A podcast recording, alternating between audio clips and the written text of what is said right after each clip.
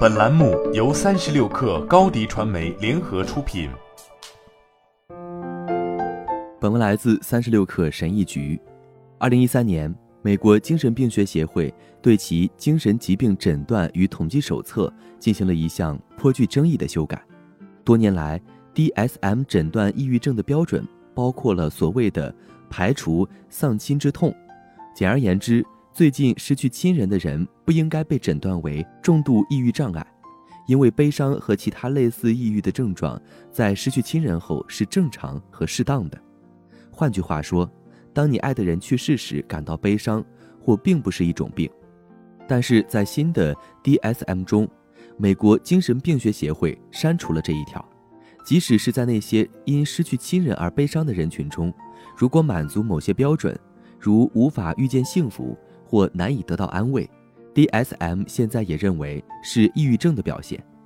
支持这一更改的专家认为，尽管它可能会让一些悲伤的人紧张，但这也可以帮助那些需要治疗、药物和其他有用资源的人。支持者还指出，丧亲相关的抑郁症可能受到基因影响，因此很可能复发。与此同时，一些反对者认为。这种变化是心理学上的一种更大趋势的一部分，这种趋势今天仍在继续。他们的观点是，美国心理学会和其他权威机构正在以一种将越来越广泛的人类经验病理化或医学化的方式，缓慢而坚定地扩大他们的诊断标准。澳大利亚心理学家尼克·哈斯拉姆是这个团队的领军人物之一。哈斯拉姆博士是墨尔本大学的心理学教授。二零一六年，他发表了一份分析报告，分析了他所称的在他的职业和流行文化中普遍存在的概念蔓延。他写道：“那些涉及人类经验和行为的负面概念一直在扩展其含义，所以他们现在包含的现象比以前要广泛得多。”在他二零一六年的论文和随后的工作中，哈斯拉姆都强调，他并不是在权衡概念蔓延的对错，相反。他关心的是他所谓的概念膨胀的影响。如果社会将人们越来越多的经历定义为混乱或有害的，这可能会对我们的心理健康产生负面影响。为了支持这一观点，他引用了2016年发表在《情感障碍杂志》上的一项研究。该研究发现，把自己的状况视为身份认同的核心的抑郁症患者心理健康水平较低。也更有可能顺从抑郁症患者的规范，从而导致更糟糕的结果。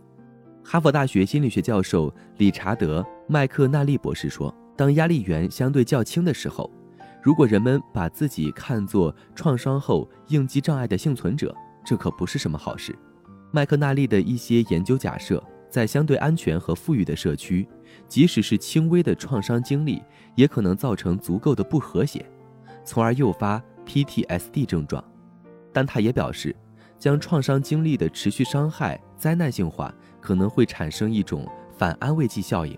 这意味着人们的负面预期会助长负面结果。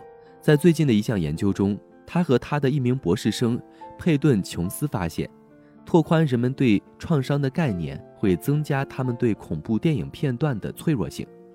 研究中的人经历了更强烈的消极情绪和更多的痛苦。他说：“如果人们认为最好的应对方式是避免引发对这一经历的侵入性痛苦回忆，那么将厌恶经历视为一种创伤，也可以起到反安慰剂的作用。虽然研究发现，在某种情况下，避免恐惧、焦虑或其他不愉快情绪的来源是有帮助的，但更多的时候，逃避被证明会维持或恶化不愉快的情绪。这就是为什么。”暴露练习现在成为许多心理治疗形式的主流。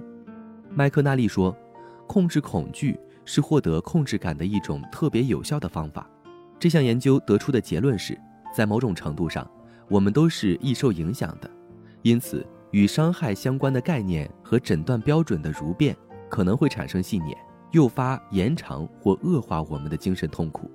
这提出了一个难题：为了改善我们的社会。我们可能需要扩大对骚扰偏见侵略暴力和创伤的看法。与此同时如果这种概念范围的扩大与伤害过于紧密地结合在一起那么也会伤害我们的幸福。哈斯拉姆说根据我们所知道的情况扩大我们对创伤或精神问题概念的界定是可能会导致人们的健康状况变差的这并不令人惊讶。好了本期节目就是这样下期节目我们不见不散。品牌蓝 v 想涨粉就找高迪传媒。微信搜索高迪传媒开启链接吧。